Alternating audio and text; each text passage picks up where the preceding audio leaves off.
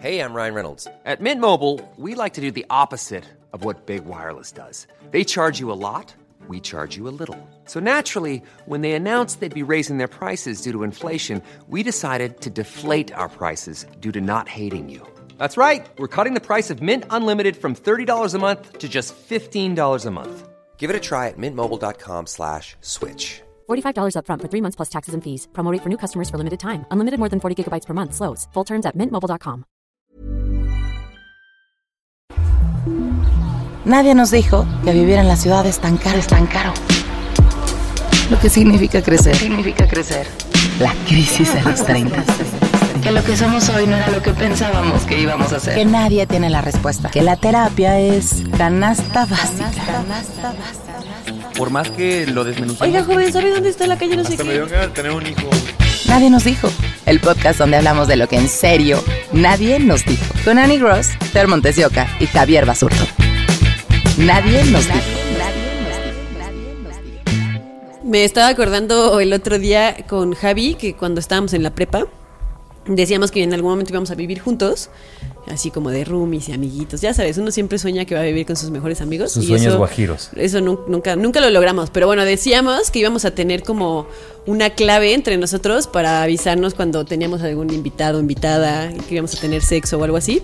Y entonces decíamos que íbamos a decir que, y nos íbamos a decir entre nosotros que no había leche en el departamento, ¿no? Así de, Esa era la oye clave. Javier, ¿qué crees? No hay leche, te lanzas por una y entonces ya sabías que tenías que salir un par de horas Y ya regresar cuando el acto se haya consumado. Después para de que, eso. no, ajá, para que no interrumpieras. No sé si alguna vez tú viviste con alguien y tuviste... Sí, con, con Isis, y bueno, ya he platicado de Isis, era poner, literal sí era poner como algo en la puerta para saber que la otra persona estaba cogiendo, pero cuando yo me iba de las, de las pedas o algo así para irme a coger, siempre decía, voy a un mandado. que siempre voy a un mandado era, güey, voy a coger, ya saben, pero no, no sé por qué no decía voy a coger en vez de el mandado, pero era muy gracioso decirle el mandado, la verdad. Yo una vez salí con una chica que estudiaba medicina y me decía que dentro del hospital, no sé si esto tenga que. Bueno, no sé si estoy contando un gran secreto, pero pues ya lo voy a decir: que ponían una corbata en la. mm, la Puerta de los cuartos Ellos tienen como una, un cuartito en el que descansan, dependiendo cómo se van turnando R1, R2, R3. Entonces que ponían una corbata y la corbata en la manija era el signo de que algunos de ellos, bueno, algunos. Esa sí es conocida, ¿De ¿no? ellos? De poner la corbata en la puerta. Según yo sí es conocida. Sí, Sí, yo lo hago todos los días. Tú no usas corbata. Y entonces la ponían Tú ni ahí. tienes corbata. Tú tienes corbata. y era como el signo de están cogiendo ahí adentro, no entres. Que la gente nos diga, ¿no? Que, que, que como acuerdos tiene Sí. para hacer esto. Pero todo esto es por antecedente porque tenemos un programa especial el día de hoy como el que tuvimos hace cinco. Ay, bien exacto, hace cinco programas y medio. No, hace cinco con Mariana Andrade.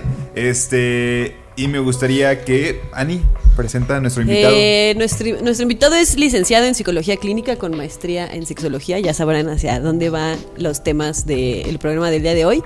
Eh, bienvenido a Nadie nos dijo César. Muchas gracias. Aplausos para César Galicia. Que además yo, yo quiero decir que yo soy fan de lo que, de Sí, lo que también. escribe.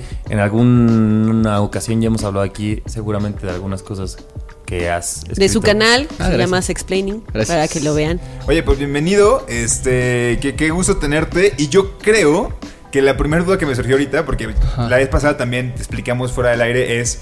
eh, Mariana, que fue nuestra primera invitada, respondía dudas que nosotros no podemos responder, ¿no? Entonces tú como sexólogo vendrás a decirnos, eh, a contestar ciertas preguntas que tenemos sobre el sexo, ¿no? Y la primera es esta. O sea, me surgió ahorita que decías lo de cómo tenemos como claves para decir vamos a coger, en vez de decir Vamos vamos, a a, coger. coger. o sea, ¿por qué tenemos, o sea, es, es- es como algo entre amigos nada más? ¿O crees que lo ideal sería decir, güey, pues normalicemos que vamos a ir a coger y no pasa nada? Totalmente. O sea, si vives con alguien. A ver, si, si, si vives con alguien y esa persona tiene sexo, hay de dos. O te enteras o no te enteras, ¿no? Y pues no veo como para qué anunciarlo desde antes, ¿no? O sea, si la otra persona no se va a enterar porque es un depa grande o algo así, pues para qué lo anuncias. Y si se va a enterar porque va a escuchar ruido, gemidos, eres muy lo que ruidoso, sea, claro. como para qué. Y además, como, como, sí siento un poco que como el respeto al orgasmo ajeno es la paz, ¿sabes? O sea, si, si tu, si tu roomie quiere coger y le gusta gritar, pues Déjalo. Ajá, no todo el mundo coge, pues, o, o no. Pero es como. Déjale estar ahí, disfrutarlo, es- escuchar cosas, ¿no? ¿Qué opinas tú, César? No sé si esto tenga que ver un poco con la cultura mexicana, pero, por ejemplo, en un plan de roomies, que haya alguien que le dé pena así como, es que no quiero que mi roomie me escuche coger porque qué va a pensar de mí, o, o sea, como este pudor en exceso, ¿crees que sea una, una cosa de cultura mexicana? ¿O, o de dónde viene este pudor en exceso nuestro de, de que la gente no se entere de, de si gemimos de tal forma o de si estamos en un momento haciendo... Haciendo el mismo sexo que, que el otro practica. O sea, y que lo sabemos. Ajá, no sé si sea mexicano, pero definitivamente sí creo que es bien católico. ¿sabes? Sí, Como- eso, justo. Como este miedo a. En general al sexo, ¿no? Y, a- y todavía más como. Al placer, ¿no? Al placer. ¿No? Y, y- y creo que no está chido porque puede que hayan personas que no tengan ningún problema silenciándose un poco, o no hagan de por sí mucho ruido, o no es un sexo como, como tan activo, como que peguen en las, en las paredes o algo así. Que tiemble. Pero ajá, pero si es tu caso, como que se me hace un poco feito que, que- que tengas que limitarte, ¿no? Conscientemente, y que entonces como que también limites el placer, porque estés pensando en el ruido que estás haciendo, nada más por no incomodar, comillas, porque no tendrías por qué incomodar, pero bueno, incomodar, comillas, los dos minutos que vas a hacer ruido en realidad a otra persona. ¿Sabes? Porque en general el sexo es más silencioso de lo que creemos, ¿no? Eh, Es más bien como el orgasmo. Sí, es como el O- éxtasis. Sí, final. claro. o, o- o ciertos momentos como de mucha pasión que tampoco son tan prolongados como lo que es ruidoso, ¿no? Eh, y si tienes sexo como súper pasional que le estás pegando a la pared, no vas a aguantar tanto tiempo porque te vas a cansar. O sea, el tiempo que haces ruido realmente no es, tanto. Pues, ajá, son 15 segundos. que vas Haces a más escuchar a alguien cantando una canción y lavando trastes. Exacto, exactamente. Barriendo. ¿no? Barriendo. Ajá. Oigan, pues de, de este y muchos más temas eh, hablaremos en este episodio. Yo soy Javier. Yo soy Nando. Yo soy Ani. Y yo soy César. Eso. Y recuerden que estamos en redes sociales como arroba nadie nos dijo en Instagram y en Twitter y nadie nos dijo podcast en Facebook para que puedan eh, sumarse a los temas, eh, preguntar, opinar, dinámicas. las dinámicas que vamos a tener en Instagram eh, y ojalá les guste este especial. Así es. Y si tienen preguntas, pues ni modo, porque ya no se van a poder hacer. No, no es cierto, no, pero en Instagram TV podríamos hacerlo después. Este, pero pregunten, o sea, no se queden con las dudas y que César este, nos responda de alguna u otra forma. Nadie nos dijo. El podcast donde hablamos de lo que en serio nadie nos dijo. Con Annie Gross, Fer Montes de Oca y Javier Basurto. Nadie nos dijo. Obviamente todos hablamos conforme nos fue la feria. Y creo que también en el sexo pues no se queda uno atrás, ¿no? Y, creo que si nos limitamos a, cuando se habla de sexualidad, a, limitarnos y a no decir las cosas como son, pues nos quedamos cortos, ¿no? Y yo quiero sacar este, temas que pueden servirle a mucha gente, sobre todo porque son como medio estigmatizados, ¿no?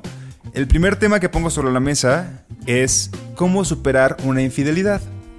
Porque si bien a, quizá no a todos o han sido infieles o les han puesto el cuerno, que se hayan enterado, porque una cosa es que te enteres y otra cosa es que pase, este, siempre es complicado, ¿no?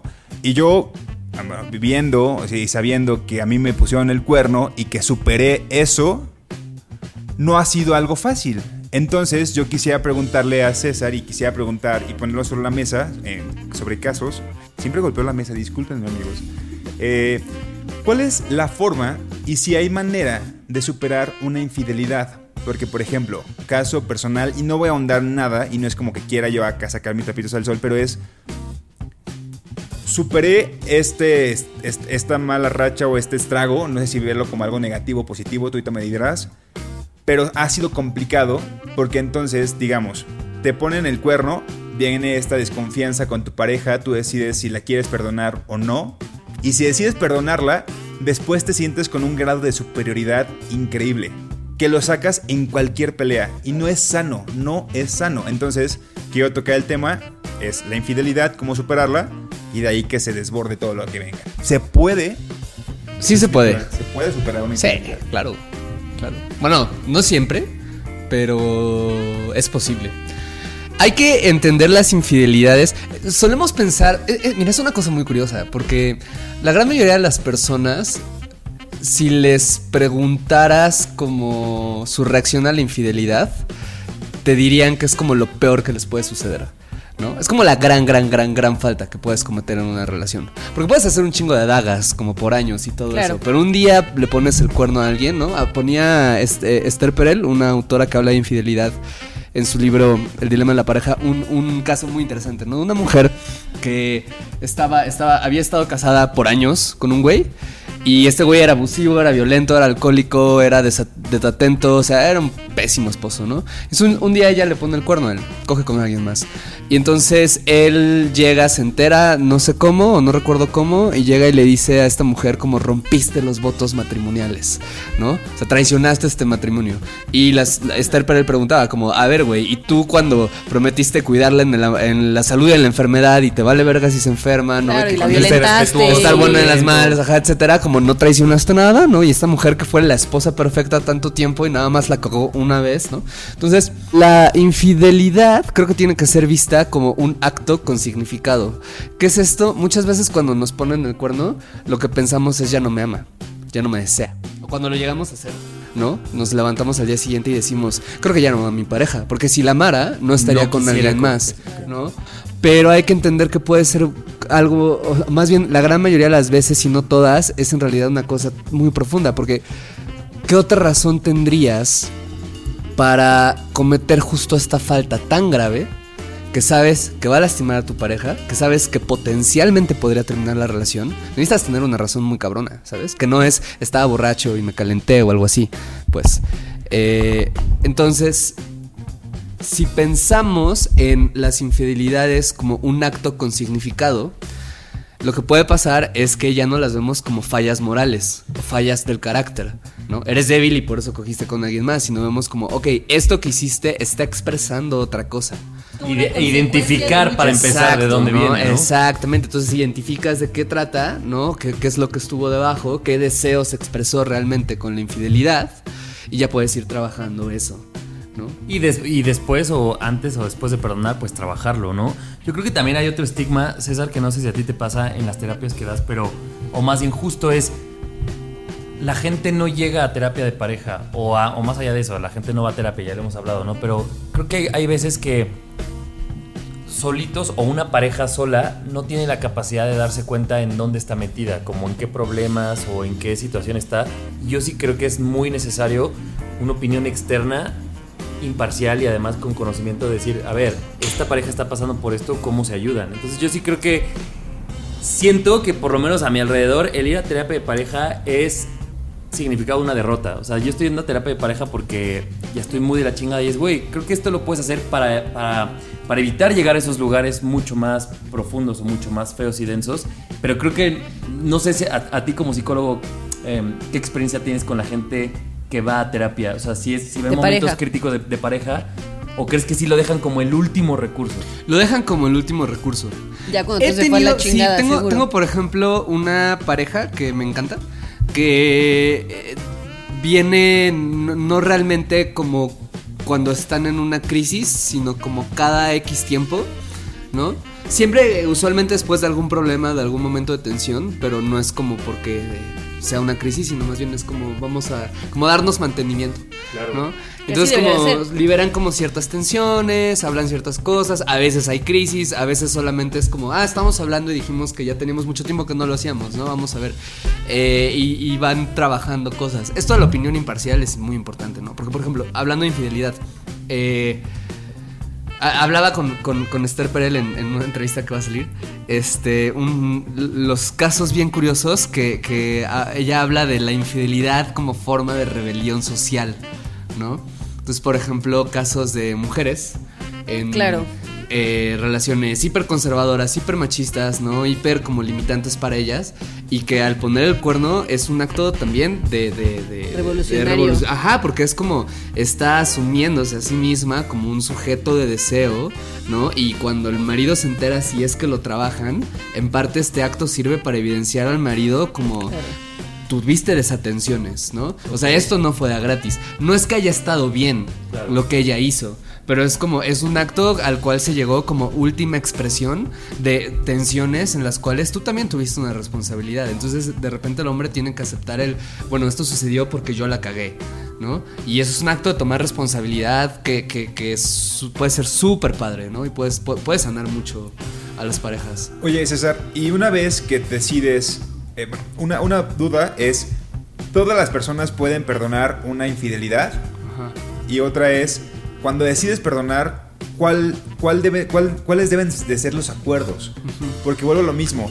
Cuando te pasa, de repente la persona que es la afectada, entre comillas, se siente con un grado de ser superior porque es como, güey, tú la cagaste. O sea, tú la cagaste. Entonces ahora en esta pelea... Y yo en- soy tan En magnánima esta que te pelea de alguien este, llegó tarde, tú ya no me puedes decir nada porque tú rompiste el mayor acuerdo que teníamos, que fue Ajá. sernos fieles. Claro. Entonces, ¿cuáles serían los acuerdos que habría de llegar a una pareja para que una infidelidad, si se supera, qué chido, porque entonces están hablando y tratándolo, pero para que esto no se genere un problema a la larga, porque si no puede ser una carta que avienta a la persona afectada cada vez que quiere, ¿no? Eh, si pensamos de nuevo en esto de la infidelidad como un acto con significado, hay que ver cuál es el significado que tuvo y cuál es el significado que tuvo para cada persona. Entonces, más que la pregunta de si todas las personas pueden eh, perdonar una infidelidad, es qué infidelidades puedo perdonar yo. ¿Y en qué ¿no? circunstancias? ¿En qué no? circunstancias, no? O sea, no es lo mismo para nadie, yo creo, si tu pareja te es infiel con alguien que conoció en un antro o en un bar, ¿no? Que no conoce, que no va a volver a ver. Así te enteras que lo hizo durante dos años con el mejor amigo Claro. y todos tus amigos sabían y nadie te quiso decir. Claro, y, las formas ¿sabes? son distintas. Claro. Exacto, ¿no? Que puede que sea algo bastante más difícil de perdonar, ¿no? No es lo mismo si lo hizo un día cualquiera que si lo hizo en tu luna de miel mientras tú estabas dormido, dormida, ¿no? O sea, O si había tales carencias que esa persona te dijo y tú nunca atendiste. Exacto, ¿no? O sea, como va- varía mucho, ¿no? Entonces, primero es esa pregunta. Y la segunda, esto. Mira, es, es un balance muy complicado, pero de nuevo, acto con significado. Entonces, a ti, a ti que, por ejemplo, te pusieron en el cuerno, ¿dónde te pegaron? ¿Dónde, dónde- dónde te dolió? Claro, en el ego. En- en- ajá. ¿No? En, en, en la, La dignidad, autoimagen, en en, algo que trabajas mucho. Hay gente que realmente no le afecta mucho. Que es más, hasta que le ponen el cuerno descubren que no le afecta. Que fue una falta sin más. Y hay gente para la que es la peor porque alguna vez cuando eran muy pequeños sus papás les hicieron sentir como que no valían mucho y entonces esto les revolvió el trauma, ¿no? Este... Entonces es eso, como, ¿qué significó para ti? ¿Dónde te dolió? Y que veas cuáles son tus maneras de reaccionar a eso.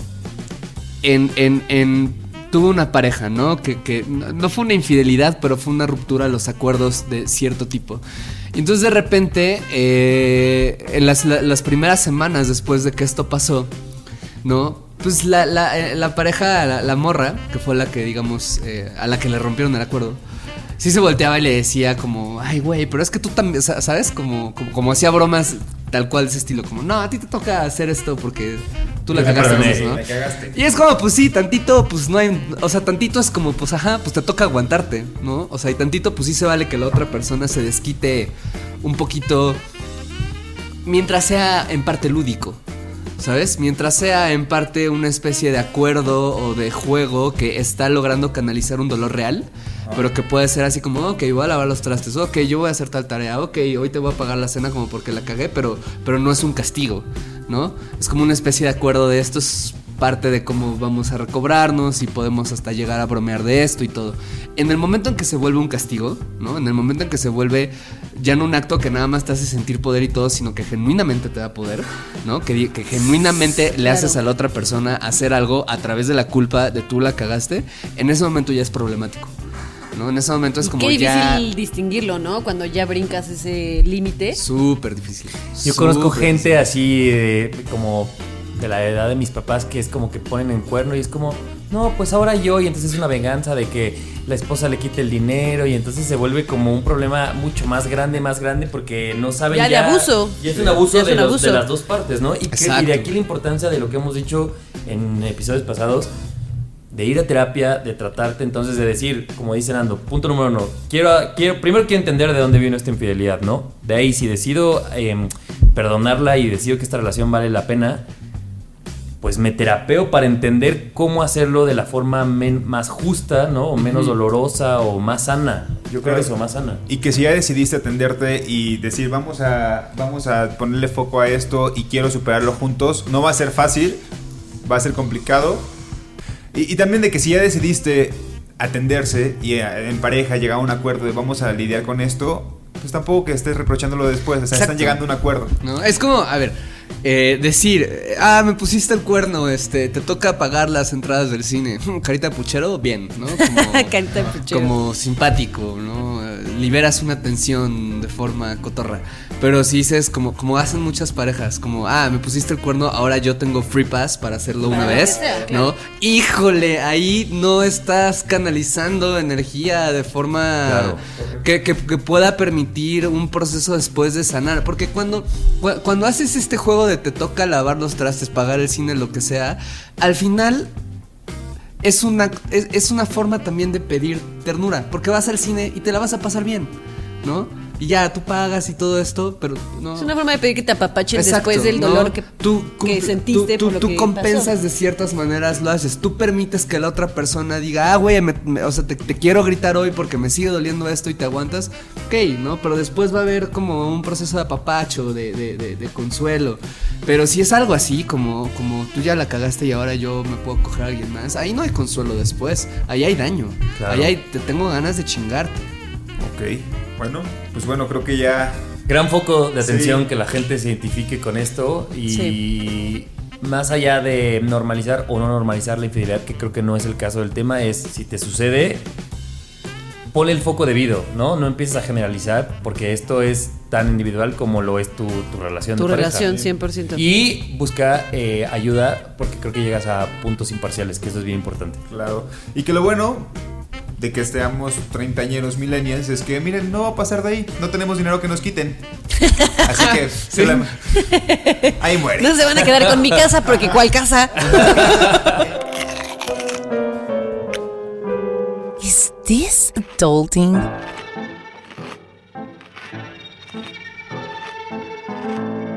Nadie nos dijo. El otro día estaba teniendo una plática con unos amigos y entonces, ya saben, son las chelas y luego el yo nunca nunca y luego te empiezas a sincerar y yo no sé por qué el yo nunca nunca siempre termina en temas sexuales. Encuerados. No encuerados en mi caso, pero sí en temas sexuales. Siempre, siempre empieza como que la gente empieza como de, bueno, vamos a hablar de besitos, pero sabes que vas a acabar No, en- empieza como, yo no- insomnio. yo no- Como foreplay para sacar los Es como, fríos. sí, y sí, yo nunca, nunca he vomitado en la primera. Es como, ay, qué fresa. Y en la última ya censuras Ya todo porque es como, ah, qué fuerte, ¿no? Más gore. Pero llegamos a una pregunta que alguien dijo como, a mí nunca, nunca me han ahorcado en, en el sexo, ¿no? Y entonces como que casi nadie tomó y Es fue, de un- tensión. fue una tensión y como que los pocos que se... No, era como un debate de los pocos que sí tomaron, tomamos lo que sea. Fue ¿No de- fue una vez que estábamos aquí? Creo que tú estabas. Sí, creo sí, que sí, tú acordé, ya en me el 80% acordé. de mis anécdotas. y entonces empezamos a hablar un poco de esto. Y entonces era, o sea, a mucha gente le asombraba el hecho de que eso existiera. Y había gente que decía, pues es que sí, lo que pasa es que a él o a ella le gusta. Y es que a, punto de llegar al orgasmo cuando te ahorca, no sé qué, bla, bla. Y de ahí, pues la plática se fue llevando como a estos. Es que no sé si todos se can- Esa es una gran pregunta. Si todos son fetiches o son manías o como qué palabra o qué adjetivo se le pone. Onda, desde a mí me gustan los pies a a mí me gusta tener En público. me gusta que me peguen, Que me vean. me gusta que me vean, me gusta ser sumiso, me gusta eh, sodomizar, golden shower, lo que sea. Y entonces pensábamos si estas cosas, y es una pregunta César para ti más bien, si todas las cosas que nos gustan en el sexo tienen que ver con cómo somos o como con el historial, o sea, si tú vas a terapia, muchas cosas descubres que es sí por tu infancia, sí por tus papás, sí por no. ¿Qué tanto la forma en la que disfrutamos el sexo está condicionada a nuestro a cómo somos o a todo nuestro nuestro historial? Ok. Bueno, de entrada, primero, por ejemplo, en sexología se hablan de expresiones comportamentales de la sexualidad. En vez de parafilias o cosas así. ¿Por qué? Porque en ex- si, si lo pones, si lo ves de esta manera, como una expresión de comportamiento, puedes meter ahí lo mismo que te ves en el cuello a que te orinen encima. ¿No? O sea, como Claro. todo es una expresión de. Antes hablábamos, era, era muy curioso porque se pensaba en perversiones o en parafilias, para a un lado filia amor, ¿no? Si algo que estaba a un lado, desviadito, ¿no? Eh, porque pensábamos que había una manera correcta de tener sexo, que era La- heterosexual, la misionero, Misionero. romántico, ¿no? Así, el matrimonio, enamorados y todo lo que estuviera fuera de eso estaba mal, ¿no? Era, era como cada vez más perverso. Y algo que han hecho muchos estudios de la sexualidad, muchísimos desde hace varios años, es que han probado que la diversidad de fantasías que la gente tiene es infinita. La diversidad de gustos que alguien tiene es infinito, que además es como, como hay ciertas cosas que no pensábamos que tanta gente deseara y que la gente resulta que desea, como tríos, ¿no? Como experimentar con alguien de otro género que no nos atrae normalmente, ¿no? Como tener sexo en público, como juegos de poder, como meter dolor, o sea, son cosas que ya se ha mostrado que infinidad de gente. O sea, cualquier cosa, a, la persona que me está escuchando, ustedes como, si alguna vez han pensado como, no mames, ¿por qué esto me prendió? Está bien raro, ¿no? Como algo estará mal en mí. Eh, sí, porque luego pasa, ¿no? Como que te terminas de Y tú te juzgas enfermo. demasiado. Ajá, ¿no? te terminas de masturbar y llega el vacío, ¿no? Como, ¿por qué sucedió esto? ¿No? Ajá, justo, ¿no? Como, como, como la idea que tengas da por hecho que por lo menos, y cuando digo por lo menos es siendo amable, este, digo, siendo muy complaciente, eh, una persona más en el mundo Sí. ha Ya. fantaseado con eso, ¿no? Eh, todo lo que puedas imaginar, al menos hay una persona en el mundo que le prende. Que ya lo- ¿no? que ya lo Y vivió. que es muy normal, y esto tiene que ver con cómo se originan. Hay, hay un par de autores, que se me acaban de olvidar los nombres, perdón, pero pueden googlearlo, que hablan de guiones sexuales, sexual scripts, y dicen una cosa muy padre. Antes de ir al sexual script, mejor hay otra cosa. Hay una cosa que un sexólogo mexicano llamó eh, estímulo sexual efectivo, S. Y el S es todo aquello que te prenda. Por ejemplo, ¿qué te prende? Una cosa que te venga a la mente. Eh, me prende. A mí me aprenden los, los futbolistas. Los futbolistas. O Sí. sea, ver a un güey jugando Sí. fútbol. Sí. Ajá. Los shortcitos. Los shortcitos. Em, el peligro. El peligro. Bien. Ah, qué padre, qué diverso, qué bonito. Este. Justo el, el, el, el, el S, ¿no? Una pregunta padre como para la gente que nos escuche es como piensen, ¿cuáles son sus S? ¿Cuáles son estas cosas que sí de verlas, olerlas, sentirlas, imaginarlas? One size fits all seemed like a good idea for clothes Nice dress. Uh, it's a it's a t-shirt. until you tried it on. Same goes for your healthcare. That's why United Healthcare offers a variety of flexible, budget friendly coverage for medical, vision, dental, and more. So, whether you're between jobs, coming off a parent's plan, or even missed open enrollment, you can find the plan that fits you best. Find out more about United Healthcare coverage at uh1.com. That's uh1.com. Sí, te Dices, ponen. ay, ay, ay. Ajá, Ay. ajá, ¿no? Sientes Como- calientito el estómago. Sí, porque además siempre, siempre hay ciertas, ciertas, siempre hay ciertas cositas que son como casi así de rápido, ¿no? Sí. Como, como las ves, hueles y todo, y es como. Entonces, esas cosas, una vez que las identifiquen, luego vienen los guiones sexuales, ¿no? Hay, según estos autores, tres tipos de guiones sexuales que en realidad están eh, entretejidos. Cuando le hablan guiones sexuales es literal como, como esa cosa, como ese script, como esa línea base, ¿no? Como, como, como que dice, esto es lo que te va a gustar a ti, ¿no? Están los guiones eh, sociales o socioculturales, algo así le ponen. Que se refiere a las cosas que culturalmente nos han enseñado que son excitantes. Por ejemplo, el tipo de belleza, fenotipo de belleza. Eh, En hombre y mujer. occidental, ¿no? Etcétera, ¿no? Eh, por ejemplo, juegos de poder, ¿no? Por cultura nos enseñan muchísimo a erotizar los juegos de poder. Entonces la gran prevalencia que hay de juegos de poder que excitan en la pareja, desde lo del sexo como moneda de cambio, desde BDSM, desde como la dinámica de conquista, o sea, tiene que ver con una cultura que nos enseña que la dinámica de liga es conquis- conquistador, conquistada usualmente, conquistador, conquistador, etcétera, no sé cómo, como Sí, entonces por eso, como culturalmente se va marcando eso en muchos lados, lo vamos interiorizando como un kink. ¿no? Claro. Entonces ya, eso termina siendo algo que nos prende. Luego son los guiones intrapersonales. Y los guiones intrapersonales son como las cosas que a ti te ocurrieron, que terminaron haciendo por tu experiencia de vida, que te excitaran, ¿no? Eh, alguien, tú cuando eras Los muy... daddy issues, güey. ¿Puede ser? Por ejemplo, ¿no? Pero, ajá, o sea, eh, cuando eras niño o niña, eh, tus papás te daban helado cada vez que hacías algo muy bien y algo pasó y lo asociaste como al placer y entonces creciste y se erotizó y entonces comer helado te prende, ¿no? O hay un caso bien padre, por ejemplo, de, de- de un, de un hombre este, que él, eh, cuando era niño, le, gustaba, us- le, le gustaban mucho los bomberos.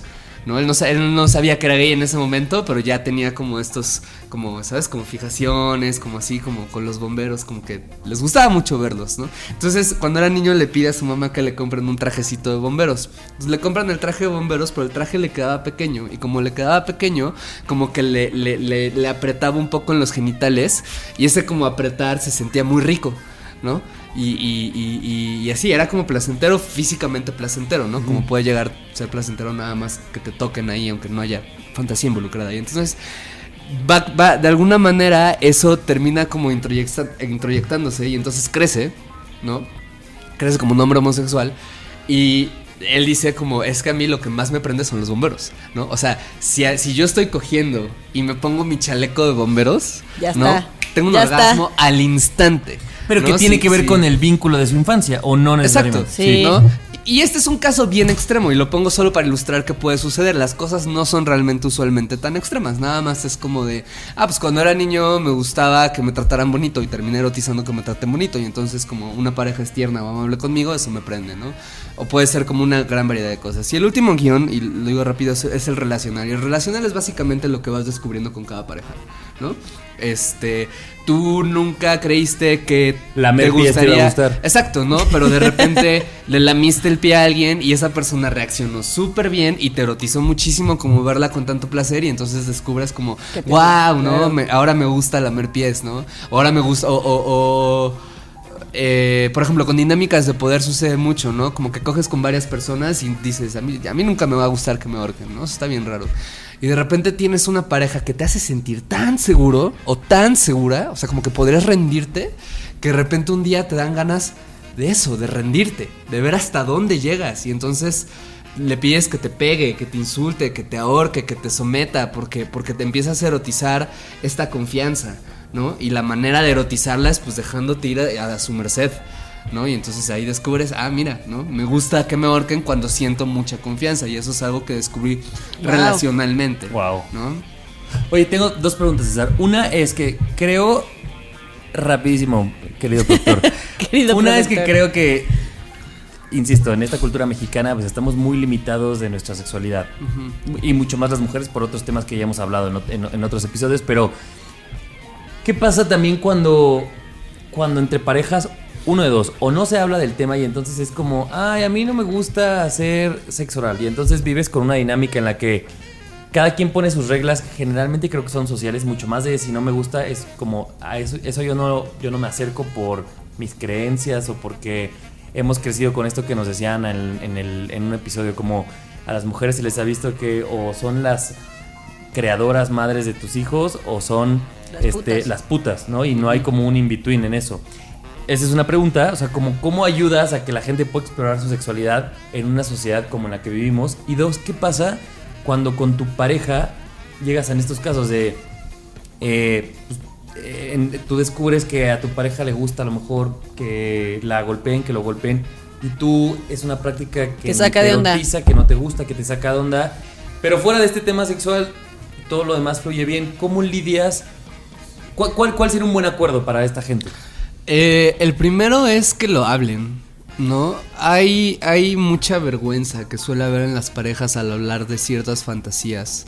Y yo diría, si sientes, si estás comenzando a andar con alguien y sientes que no es una persona con la que puedes hablar tus fantasías, mejor deja de Foco salir con- rojo. o sea, sí, Foco foco rojo, rojo, ¿para qué? ¿Para qué? Ajá, ¿no? Y más allá de que las acepte o no, si no, si no te sientes con la Exacto, ¿no? O sea, porque ahorita puede, o sea, puede que te guste que te ahorquen bien cabrón, ¿no? O, o- o cualquier cosa. Y ahorita estás enamorado o enamorada y entonces dices, wow, ¿no? Y, o sea, en algún momento eso se va a acabar y en algún momento vas a querer que te ahorquen, ¿no? Y si no puedes ni siquiera hablarlo, ¿no? Eso es, es- lo que estás planteando es una bomba de tiempo, ¿no? Entonces hab- háblenlo, ¿no? Y, y- O y- privarte de tu sexualidad Exacto, durante ¿no? toda tu vida. Y, y- y permitan, y también si la otra persona es la que lo habla, como escúchenla, ¿no? Y no la escuchen como, como es que esto, o sea, pasa mucho, por ejemplo, parejas que quieren tener sexo con otras personas, en donde es como, ah, quieres tener sexo con, con otra persona porque yo no te satisfago. Muchas veces no, muchas veces solo es que hay algo del thrill de estar con alguien más, ¿no? Que es lo que les llama. ¿No? O hay algo de usar juguetes que les llama, o hay algo de, de usar disfraces, imaginarse personajes, o sea, como, como que nada tienen que ver contigo, que tienen que ver de nuevo, acuérdense los guiones, que puede ser cultural o intrapersonal, ¿no? O sea, que nada tienen que ver con su relación. Entonces, eh, háblenlo, escúchenlo, no juzguen, ¿no? En medida de lo que puedan, anímense a, a experimentar. Por lo menos a probarlo, A claro. probarlo, ¿no? Un poco, como, como dense ese chance de descubrir. Y cuando hay parejas que, que tienen como, como kinks distintos y que son irreconciliables, a veces depende también del kink y de la persona, porque a veces puede ser como algo como, de, ah, me gusta, no sé, que me cojan de tal manera y a ti no te gusta, pero pues tampoco es como tan grave, ¿no? Entonces como pueden vivir Y podemos perfectamente. coger de otras maneras ya Exacto. ¿no? Y ya. Pero hay veces en las que e- es como... No sé. El eh, scrap o algo yo así, solo, yo en serio me encanta que me orinen encima. Y mi pareja neta no lo quiere hacer porque qué asco, ¿no? Hay formas en que lo pueden resolver, ¿no? Una forma es tal cual como darle chance a esta pareja que lo haga con otras personas, ¿no? Como entendiendo, yo no te puedo dar eso. Y es un poco injusto, creo yo, como por las dinámicas del, mo- del amor romántico, como privar a otra persona del placer De o privarte tú, ajá, exacto, como porque estás con, con- con alguien a quien, como lo dices, como todo lo demás funciona perfecto, ¿no? Eh, entonces, una es una opción. Dos es, hay muchas personas que acceden a ciertas cosas sin necesariamente... eh, Erotizarse. Ajá, pero porque lo hacen como de, bueno, a ti te gusta y a mí no me molesta realmente tanto hacerlo, ¿no? Entonces puedo hacerlo, ¿no? Este, a mí no me encanta orinarte encima, pero a ti sí, no lo quiero hacer siempre, ¿no? No lo quiero, o sea, ne- quiero cuidar ciertas cosas porque Claro, no me da cada vez que tengamos entonces- sexo lo no vamos a hagamos hacer, que sea pero... una frecuencia. y no lo voy a hacer en mi cama, ¿no? Ajá. Pero igual podemos hacerlo en el piso si ponemos una toalla debajo, ¿no? Acuerdos. Ajá, exacto. Como pueden haber formas en que se puede resolver, ¿no? Y de ahí, vaya, lo que cada pareja vaya imaginando, pero es eso, o sea, todo se... No todo, pero si lo quieren resolver, el primer paso para resolverlo y para ver si existe una respuesta o solución es hablarlo. Hablarlo. ¿no? Claro. Y no lo juzguen. Eso, no juzgar, ¿no? Es bien importante, sí. La queja necesaria. La queja necesaria. Nadie nos dijo. Eh, siento que existe como una creencia em, de que el hombre necesita, sobre todo el hombre, necesita de sexo, ¿no? Y a partir de esta creencia de que, de que es algo que, es, que es como que su cuerpo necesita, se, desencadenan como muchas consecuencias, ¿no? Entre ellas eh, la prostitución, las infidelidades, eh, las violaciones y... em, a mí me gustaría platicar contigo, César.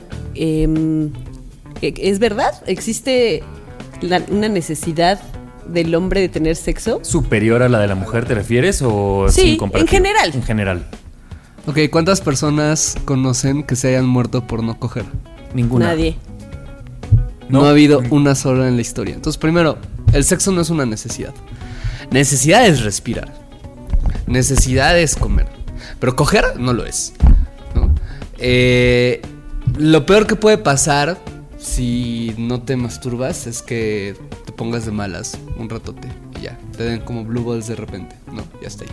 Pero, pero realmente no, no. O sea, no. Es, y, y- y además es muy curioso porque no es que. No, en realidad es falso que los hombres tengamos más deseo que las mujeres Sí, o que. O que o que tengamos sea más incontrolable. En realidad tiene más que ver que a los hombres nos dan más permiso Sí, de vivir claro. el deseo, ¿no? Y de expresarlo. Y no solo nos dan permiso, sino además nos educan para hacernos pensar que es una forma de demostrar que somos hombres, ¿no? Como nuestra potencia sexual, ¿no? Tanto sí que así... eh, Incluso algo que se premia, ¿no? Como, Exacto. como un, no mames, ya te cogiste a no sé cuántas. Wow, quisiera ser como tú. ¿no? Exacto. Lo que decías el otro día, Ana, o sea, para perder la virginidad, castidad, como se le llama, pues en muchas, en, en esta sociedad al hombre lo llevaba el papá muy orgulloso a que perdiera su virginidad porque era como un acto de celebrar y a la mujer pues se le priva y es hasta el matrimonio con amor Exacto. y le pones unas reglas encima que al hombre no se las pones, o son privilegios. Sí, y una son culpa de... ya perdiste la virginidad con quién sabe quién. Y si no amor, Híjole, y es algo si- que, Hay que una- toda tu vida vas a recordar. Hay una doctora que se llama Emily Nagoski que habla de que el sexo no es una necesidad, sino es un sistema de motivación por recompensas. ¿A qué se refiere eso? Que el sexo es como un drive. ¿No? El sexo es como, como una energía que te impulsa a hacer algo, ¿no? O sea, te, empiezas a sentir caliente y lo que tienes ganas es de coger y entonces como, como te impulsa a, ligar, a seducir, a dejarte como, como, como eso, ligar por alguien, etcétera, y, y se siente bien. Entonces como se siente bien, te dan como más ganas de seguirlo haciendo y es rico y todo esto, ¿no? Pero. Como una droguita, ¿no? Que se trae ahí. ¿no? Como una línea, ven, ¿no? ven. Y te echas una línea y te da la eriza y dices, ah, quiero otra, ¿no? Este, no consuman coca. Este, o sí, no sé, pero háganlo responsablemente. Este, eh, es algo así. Pero eso, pues nadie se muere por no coger. Nadie se enferma por no coger. Nadie. Y, además es como si no coges, pues te puedes ir a masturbar después. Porque lo que dices es cierto. O sea, desde consecuencias sociales bien grandes, como así como en, en escala, como, como justo esto. La justificación de la trata. ¿no? Necesitamos que hayan mujeres vendiendo trabajo sexual para satisfacer esta necesidad social, que no es una necesidad social, porque no es una necesidad, ¿no? Hasta hasta de repente parejas en las que eh, la morra ese día no quiere coger y el güey le dice Las como- infidelidades.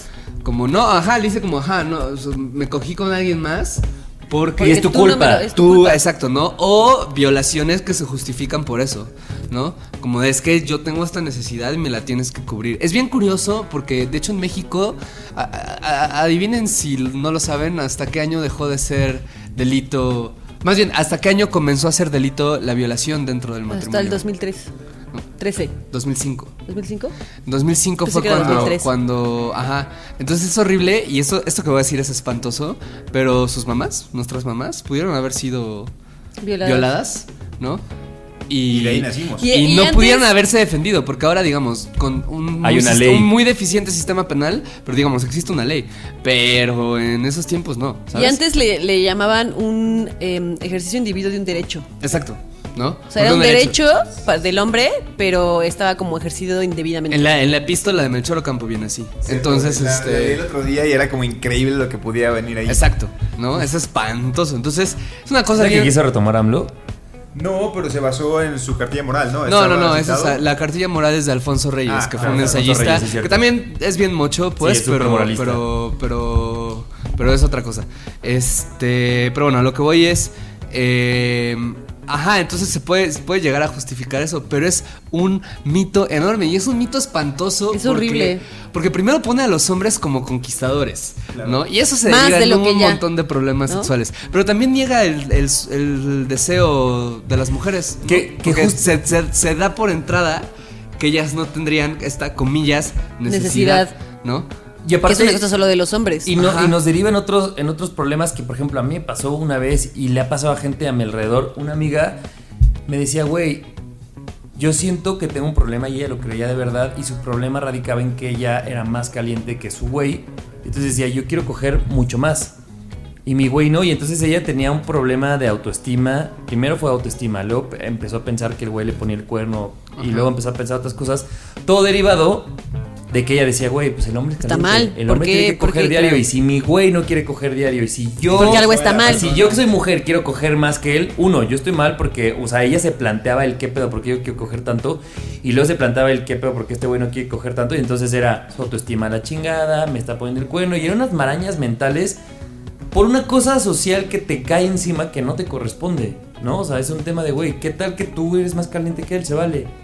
Y entonces el güey tampoco tendría que Exacto. mostrar Existe. sombría diciendo como, ah, güey, pues güey, sí, güey, yo también como hombre acepto que tú eres más caliente y luego ya lidiaremos con eso, pero para empezar a aceptarlo así, ¿no? Y creo que el, el llegar a aceptarlo allá, o sea, para llegar a ese punto ya pasaste por N cantidad de pensamientos destructivos. Porque no te llevan a ningún lado, Ujú. siento, ¿no? Y bueno, eh, justo el tema que toca Javier, ¿crees que haya que, que sea determinante que una persona sea más caliente que la otra y que su pare y que sienta que su pareja no coge tanto como esa persona quisiera y sea un determinante como para terminar? No, depende de la pareja, no necesariamente, más bien. Porque habrán personas para las cuales sí sea muy importante esa dimensión, ¿no? Como la dimensión de, tener sexo relativamente seguido o cosas así. Eh, hay personas que nada más pueden sentir mucha calentura, pero pues realmente como que no les importa, ¿no? Eh, o hay parejas que pueden llegar a tener acuerdos no monógamos y entonces como eso no hay problemas, ¿no? Eh, depende de cada pareja, depende cómo lo solucione. No tiene que ser un condicionante, pero lo que yo diría es sí denle una dimensión. Porque muchas veces lo que sucede, por ejemplo, sobre todo con mujeres, ¿no? Que, que tienen esta cuestión de que eh, sienten más deseo que su pareja, eh, lo minimizan un montón, ¿no? O sea, como que no es un gran tema. Es como, ay, pues yo soy Como más que caliente que, que no él y les ya. importa. Ajá, ¿no? Y de repente terminan reventando por eso, ¿no? Y terminan también cometiendo infidelidad, ¿no? O, o- o- o- o canalizando enojo, como que viene desde ahí. resentimiento. Resentimiento, dolor, una sensación de esto como de autoestima, ¿no? Como de, ¿qué, qué tal que no me No desea. ¿no? Y, Y es como en silencio. casi Exacto, todo. exacto, ¿no? Entonces, como creo que es muy importante que se hable, ¿no? Y ya de ahí que se vea como, como igual es algo con lo que hay que vivir y ya no pasa nada, o igual y si es una cosa más grande y si hay que buscarle una comilla solución, pero que se, que se hable, porque la dimensión sexual es muy importante, muy, muy, muy importante, sobre todo con las parejas que ya tienen como mucho tiempo, la dimensión sexual siempre se, se suele dejar de lado, siempre decimos como, ay, es que en todo lo demás estamos súper bien, en esto no, ¿no? Y es, no, a ver, o sea, en todo lo demás están súper bien. Y en, es, y en esto que no, es muy importante que se trabaje también, porque es una dimensión, o sea, no es como, como todo lo demás está padre, esto pues lo podemos dejar a un lado y no pasa No, es nada. parte de. Es parte esencial de, ¿no? O sea, es es- es- es súper importante. Y si no lo ven, puede, puede, es una bomba de tiempo también. Claro. No me acuerdo cómo era la frase, pero una amiga me decía, que es una frase que leyó de un autor que no me acuerdo quién era, que decía, o sea, pues la relación se, se sostiene de varios pilares, ¿no? El sexo es uno de ellos, eh, la comunicación y muchas otras- cosas. Dice, no es que el sexo sea lo más importante, pero cuando está bien, todo lo demás es importante que sucede. Pero cuando este empieza a coger también, por ahí puede ser una, una fuga de todo. O sea, Puede que ser todo como lo demás efecto se vaya- dominó y empieza a tirar todo lo se va demás. al carajo Exacto. todo lo demás un poco a poco. Y, bueno, y- y creo que lo que, ha resumi- lo, que, lo que ha resumido esta charla con César es ¿Por qué si hablamos de nuestros sentimientos y hablamos de las emociones y cómo nos hace sentir Ajá. el amor o el desamor, bla, bla, bla? ¿Por qué no hablar de cómo... Del sexo. Del sexo. O sea, Sí. en una relación el sexo también debe hablarse, así como hablas cuando el día de hoy no me sentí cómodo con algo que dijiste y me hiciste sentir mal.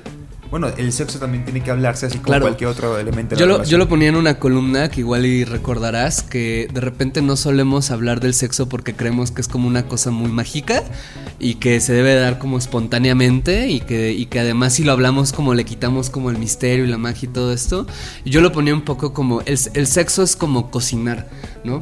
O sea, tienes que estudiar una receta, tienes que leer sobre eso, tienes que dedicarle tiempo para, para buscar ingredientes, ¿no? Y vas preparando un platillo una y otra vez y cada vez te sale un poco mejor y de repente experimentas y le metes una nueva cosa y a veces sale y a veces no. Y van a haber ocasiones en las que, Que te sí... salga mal. No, en las que saldrá increíble, ¿no? Y, y- y recordarás tu infancia como un ratatouille y dirás, ¿qué carajo hice? No sé, pero estaba bien padre, no voy a repetir esto, pero puedo seguir ensayándolo para que en una de esas de repente más. vuelva a llegar a este momento. Algo así. Con nuevos Con sabores. nuevos sabores. O, o ya saber como este es el sabor que me gusta. Y ya sé que cada vez que cocine esto no va a ser Es increíble. el que le tengo que Pero meter. me va a ¿no? gustar. Pero me va a gustar y va a estar bien chido. Algo así es el sexo también, ¿no? O sea, hay que hablarlo, hay que practicarlo, hay que ensayarlo, hay que leer, hay que, ¿sabes? Hay, hay- hay que dedicarle tiempo porque finalmente es una práctica, ¿no? Y si no se habla, así como Claro. nadie va a soportar comer 10 años la misma comida culera todos los días, ¿no? Este. Si no hablas de esto, ¿no? Vas a ser muy infeliz cuando menos.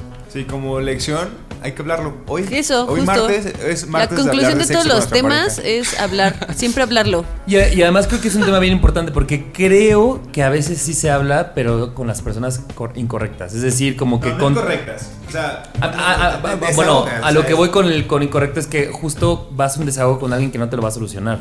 O sea, porque entonces a mis amigos, les- a mis amigas, a mis amigos quejas. va- voy y les llevo la queja. De, ellos "No quiere tener sexo conmigo", y luego también, ya. Y entonces encontramos un punto en el que todos nos quejamos. Me siento menos mal porque todos cojeamos del mismo pie y regreso a seguir mi vida cojeando. O sea, no le estoy dando una solución. Y yo creo que hay dos cosas. Háblalo con, coge. háblalo con tu pareja y háblalo con un especialista. 100% necesitas una, una persona ajena, pero preparada. Sí. ¿no? Así es, pues mucho. Y si alguien la chantajea con que necesita sexo, Ah, sí, a la chingada. Dense la vuelta. Es el y foco rojo váyanse. mayor para que Sí, terminen esa sí, sí, sí, relación. sí, sí, Huyan, 100%. amigos. Huyan, amigas.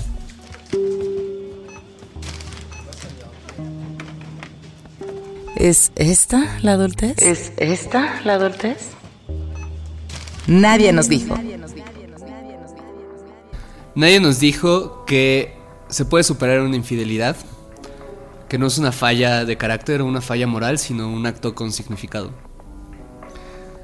Nadie nos dijo que lo que nos gusta en el sexo es completamente normal, que van a haber más personas en el mundo que también le guste, por más raro que sea, y que tiene un origen, y ese origen se puede conocer y puede ayudarnos a integrarlo mejor en nuestras vidas.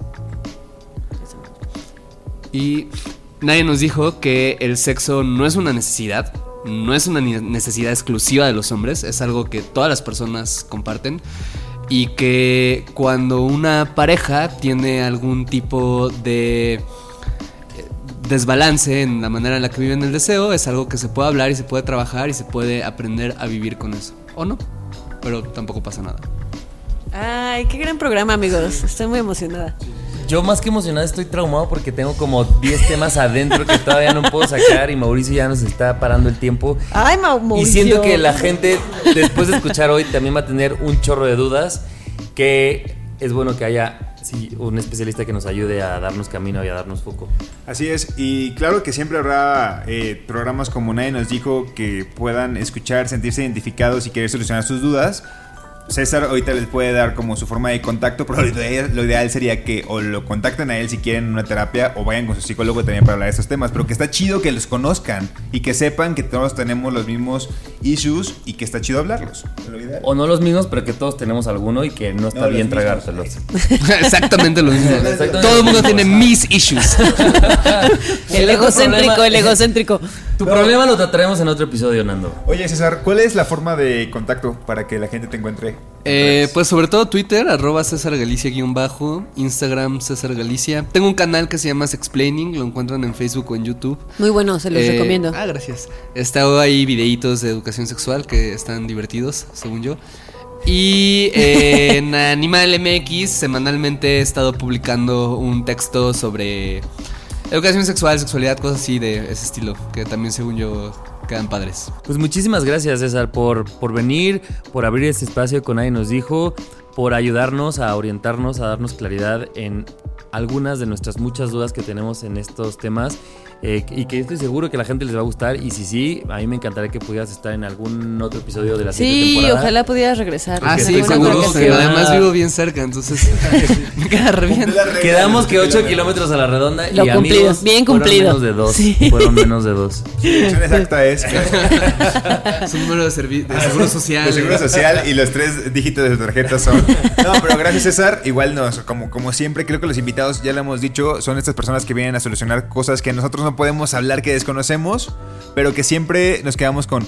Ah, Ay, güey. qué, uy, qué bueno que vino. Sí, muchas gracias César. Fue un gran programa. Muchas gracias por venir. Gracias a ustedes. No olviden seguirnos en nuestras redes sociales. Arroba nadie nos dijo en Instagram y en Twitter. Y nadie nos dijo podcast. Ya me está viendo feo Mo, Ya, en Mauricio, vamos a Facebook. terminar. Es que va a editar tres horas. Recuerden que esto, estamos en la temporada de desencuentros de la, en la apuesta de improvisación teatral en la que participo y tenemos el código de descuento de Nadie nos dijo en mayúsculas, todo junto en boletopolis.com para que les den un 50%, de 50%, descuento. 50%, Todavía quedan 50%. cuatro funciones, los esperamos. Yo no estoy en esta del 29, pero voy a estar en las otras. Gracias. Nos escuchamos el próximo episodio. Muchas gracias, César. Y gracias a Mo, por supuesto, en los controles. Gracias Mo, no nos odies. Adiós. Nadie nos dijo, el podcast donde hablamos de lo que en serio nadie nos dijo. Cada semana, nuevos temas de la adultez que deberían contarse. Con Annie Gross, Fer Montes de Oca y Javier Basurto. Nadie nos dijo.